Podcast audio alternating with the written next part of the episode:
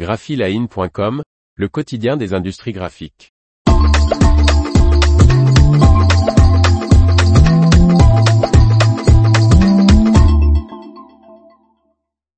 Les petites infos de l'industrie des arts graphiques 28 avril 2022. Par Faustine Loison.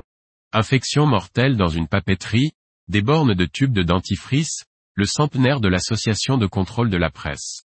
Les petites infos de la semaine. Une infection rarissime a causé la mort d'une personne. Cette infection fongique, la blastomycose, est liée à la papeterie Escanaba du fabricant suédois Billerud situé dans le Michigan, bien que la source exacte de l'infection n'a pas été identifiée. Au 21 avril, 104 cas, confirmés et probables, de blastomycose ont été identifiés, a indiqué le département de la santé. 13 personnes ont été hospitalisées. Tous les cas sont des employés, des sous-traitants ou des visiteurs de l'usine de papier couché.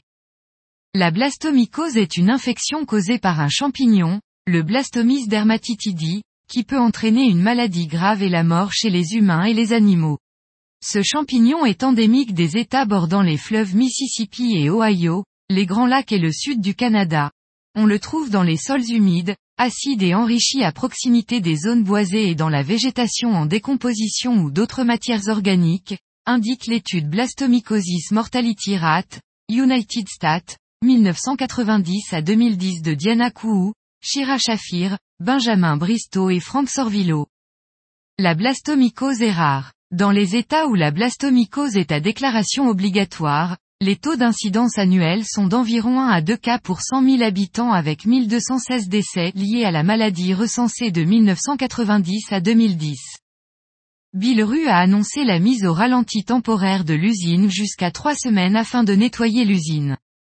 Afin de proposer une solution aux produits actuellement délaissés par le recyclage, la chaîne de la grande distribution Carrefour a mis en place des kiosques de tri sur les parkings de plusieurs de ses magasins.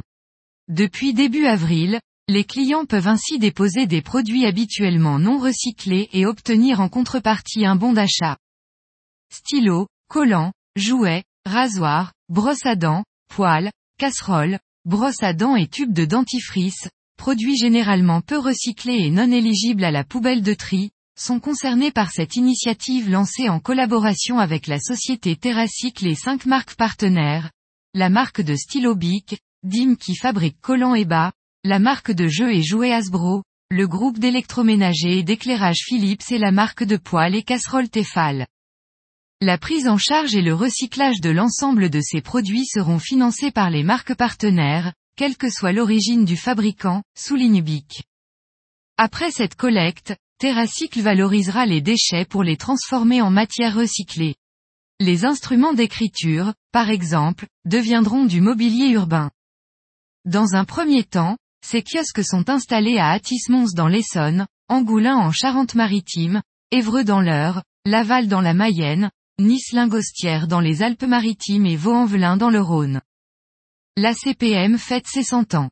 En 1923, la presse française innovait en créant un organe de contrôle des tirages et de la diffusion de la presse.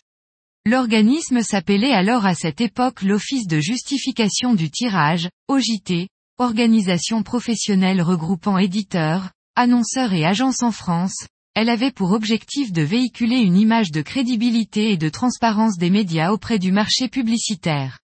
Le premier procès verbal a été établi pour le titre Le Réveil du Nord, un des plus grands quotidiens et le contrôle portait alors que sur le tirage.